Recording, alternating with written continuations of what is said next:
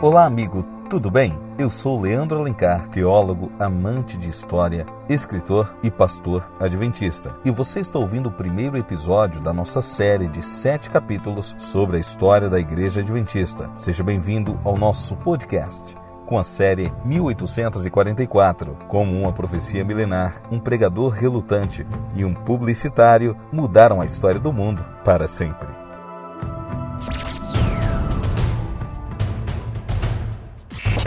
Você está ouvindo o Evangelho e tudo mais. O podcast sobre quase tudo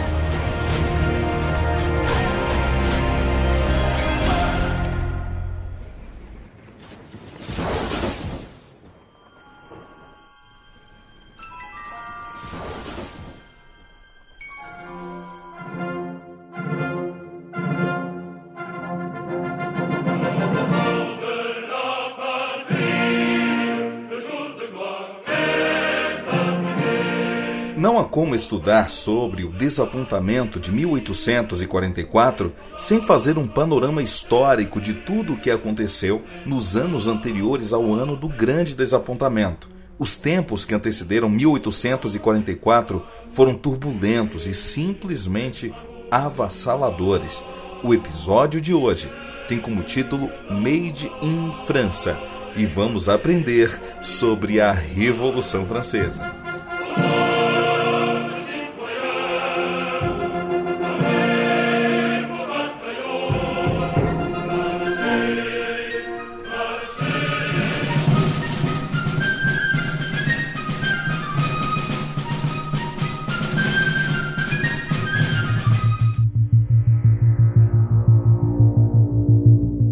Para entendermos como se desenrolou o grande desapontamento de 1844, de onde veio a ideia e por que chegou-se a essa conclusão, é necessário contextualizá-lo dentro do panorama religioso, social, econômico e político do planeta.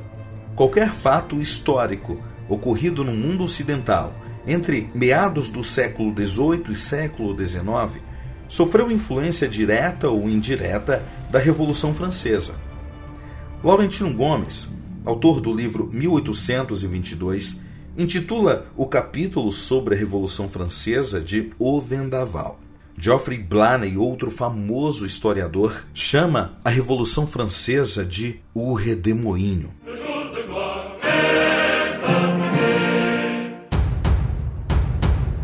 Para explicar melhor a explosão e as consequências da Revolução Francesa, nada melhor do que a alegoria usada por Laurentino Gomes.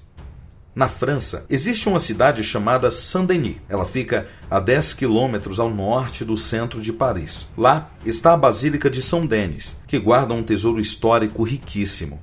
No subterrâneo dessa catedral encontram-se duas enormes caixas de pedra, num corredor mal iluminado e cobertas por lápides nas quais estão gravadas dezenas de nomes e datas. Essas caixas guardam os ossos dos reis da França e são provas aterradoras do cataclismo político que abalou o planeta nas décadas que antecederam o desapontamento de 1844. São Denis é o padroeiro de Paris e protagonista de uma história um tanto quanto duvidosa, mas presente no consciente mítico popular francês.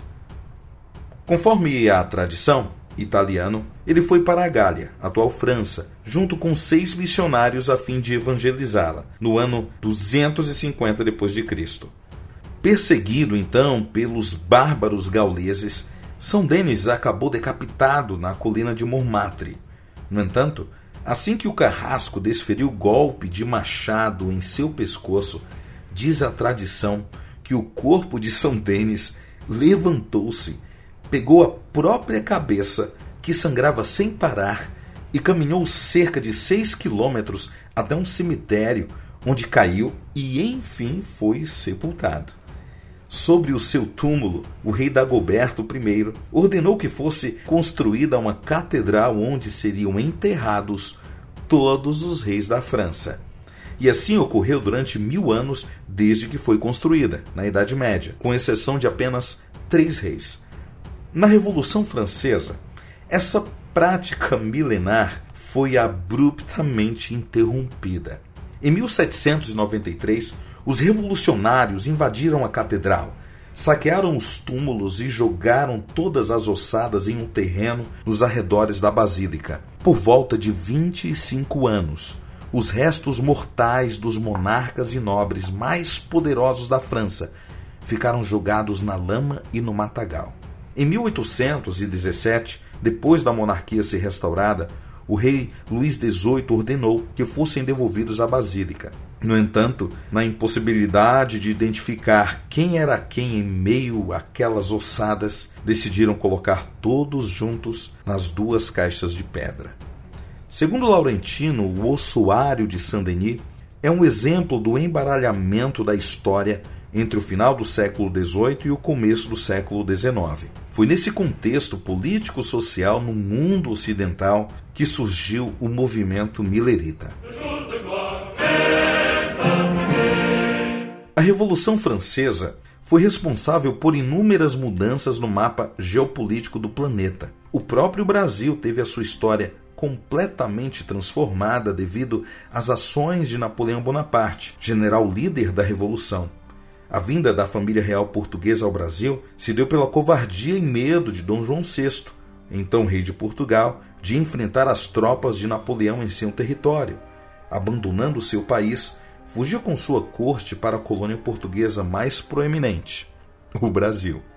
Muitas das ações de Dom João VI, como a abertura dos portos, a criação do Banco do Brasil, a fundação de universidades e outras melhorias, fizeram do nosso país o que ele é hoje de fato, a própria independência do Brasil por Dom Pedro I, filho de Dom João, também vem de uma sequência de dominós que caíram uns após os outros depois da explosão da Revolução Francesa. E essa revolução tempestuou o mundo com a força de um furacão.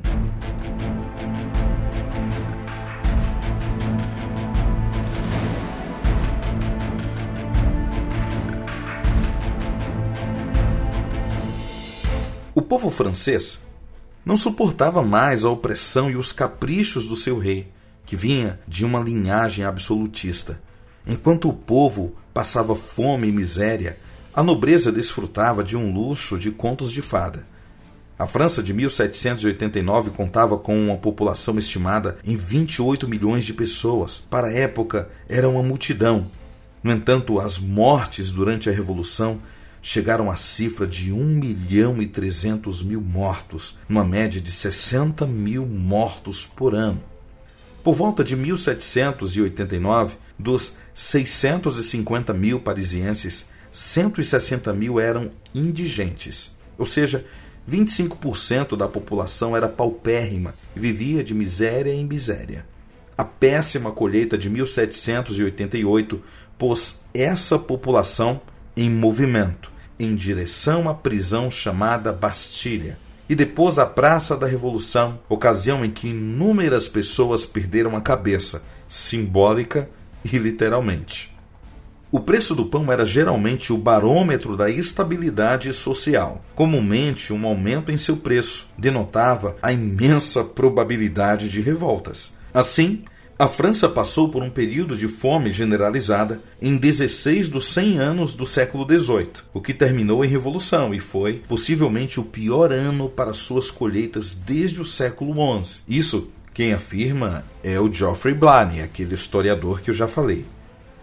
A explosão ocorreu em 1789, com a tomada pela turba revoltosa de uma prisão parisiense. Os pobres, os paupérrimos, famintos diante da imensa crise de abastecimento e falta de alimentos na França, em marcha, invadiram a Bastilha, que detinha criminosos comuns e dissidentes políticos eles tomaram a prisão. Essa é a famosa queda da Bastilha e ocorreu no dia 14 de julho de 1789, data que até hoje é considerada o começo, o estopim da Revolução Francesa.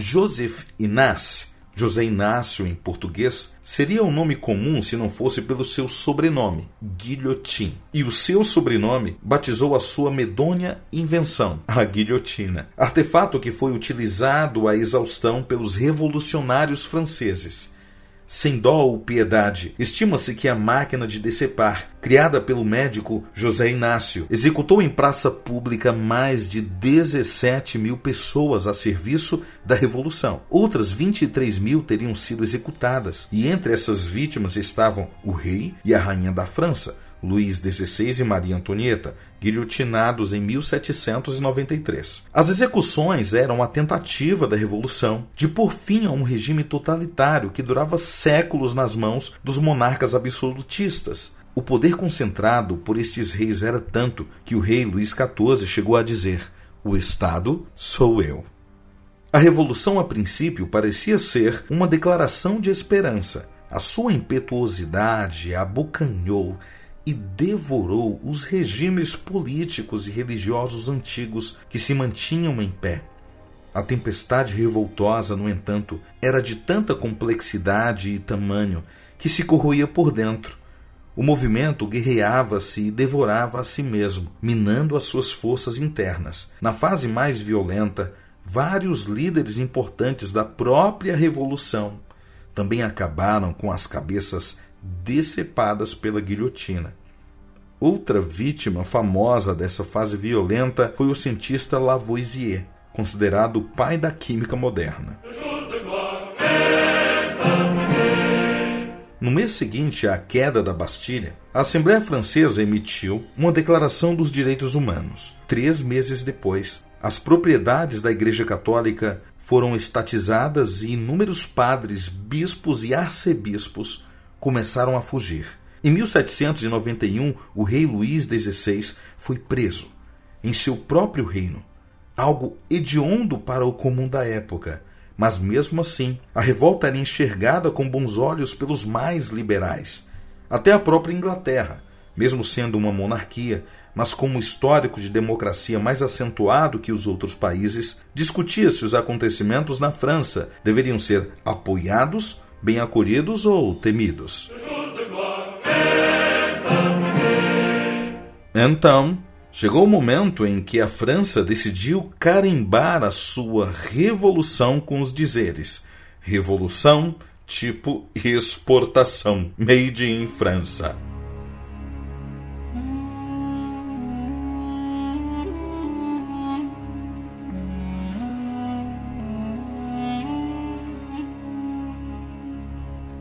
com a suposta missão de exportar para as outras monarquias europeias seus ideais revolucionários de pôr abaixo a tirania dos absolutistas, a França despertou o desagrado dos reis, que se esperneavam insatisfeitos com essa revolução liberal ocorrendo no coração do continente. A França, que ainda tentava se organizar com seus ideais e nova política interna, era ameaçada pelos vizinhos inconformados e sua situação tendia à decadência, pois, por falta de uma liderança forte e unificada, suas fronteiras estavam fracas e expostas. A liderança da revolução passava sempre pelas mãos fracas e inconstantes de políticos radicais.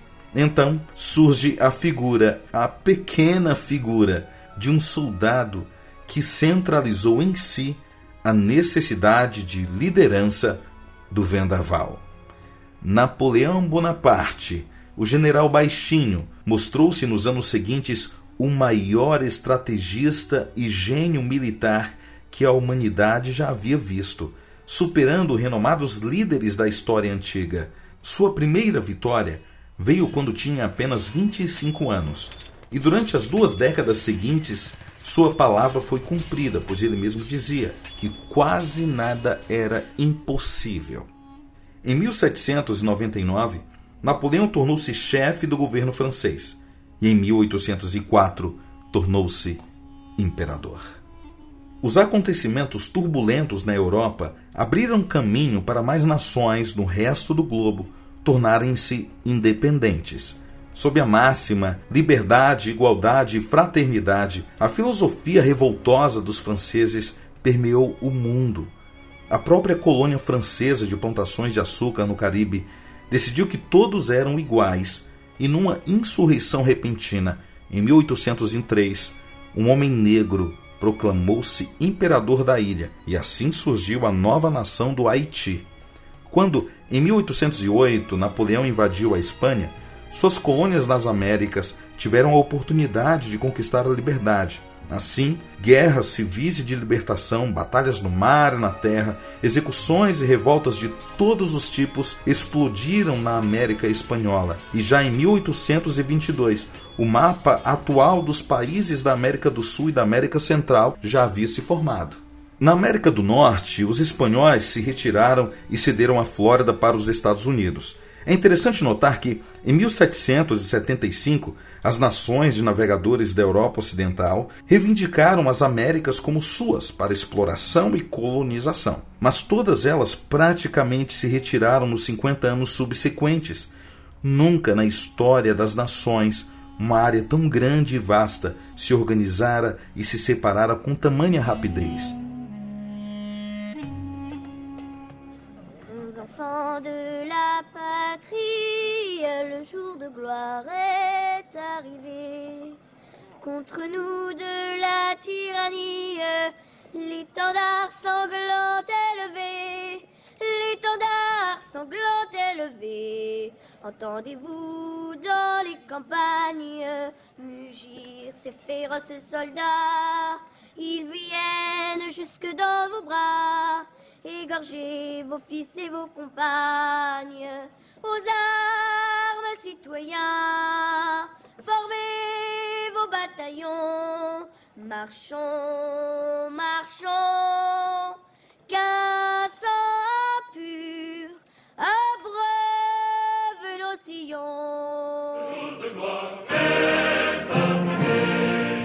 Todos os países da Europa foram afetados pela Revolução Francesa, principalmente a Igreja Católica, que gozava de existência e poder internacionais. Ela sofreu danos terríveis, uma ferida quase mortal.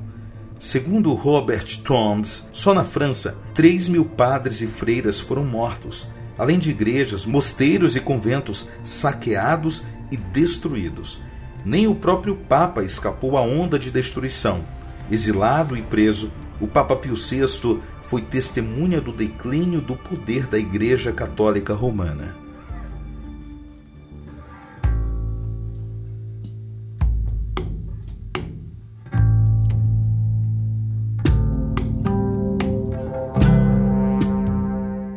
Conforme Laurentino Gomes, todas as áreas da atuação humana foram afetadas pela Revolução Francesa e pela independência dos Estados Unidos, que ocorreu anos antes, desde as artes, as ciências e a própria tecnologia.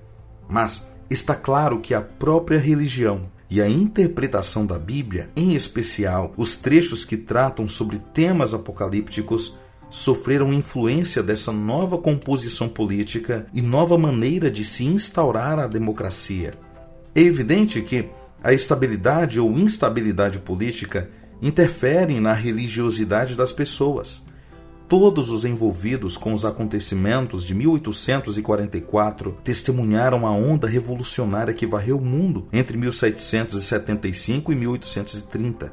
A reorganização dos mapas dos países, a estruturação de novas nações e a queda de antigos reinos e impérios indicavam que algo muito particular estava acontecendo no mundo inteiro. Portanto, a insegurança, a guerra e as mortes levaram muitos a lerem a Bíblia e a encontrarem ali predições de tais acontecimentos, nunca antes vistos na história do planeta. Guerras sempre existiram, mortes e fomes em todos os lugares também. Mas como ocorreram nos 70 anos que antecederam 1844, nunca havia ocorrido. Estima-se que 5% do total da população europeia morreu durante as guerras napoleônicas e o mundo viu-se assombrado por um poder que remexeu todos os países e os organizou ou os desorganizou. A independência das colônias europeias nas Américas e a queda das monarquias absolutistas e católicas na Europa podem ser evidentemente encaradas como o agir de Deus.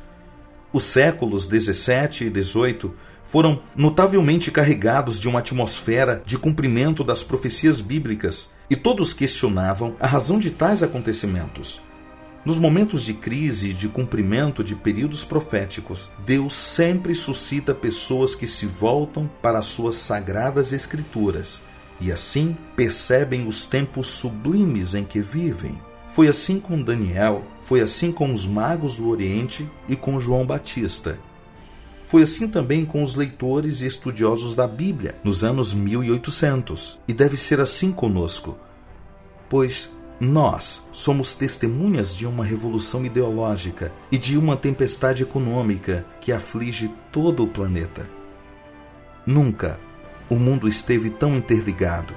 Um atentado terrorista no Oriente Médio no domingo pode desencadear circunstâncias tais que posso sentir repercussões na minha própria vida, no preço da gasolina que coloco no meu carro, por exemplo. Nós, você e eu, Somos testemunhas de uma sociedade que grita por paz, direitos iguais, respeito e liberdade de escolha. Todos sentimos também que o mundo caminha a passos acelerados para algum acontecimento final e definitivo. Já é hora de voltarmos os nossos olhos para a Bíblia e enxergar tais condições através da luneta graciosa da Palavra de Deus. As pessoas que liam a Bíblia e viram a revolução que correu o mundo, mudando o pensamento, reestruturando o mapa político do planeta, perceberam que algo iria acontecer. E um deles foi Guilherme Miller.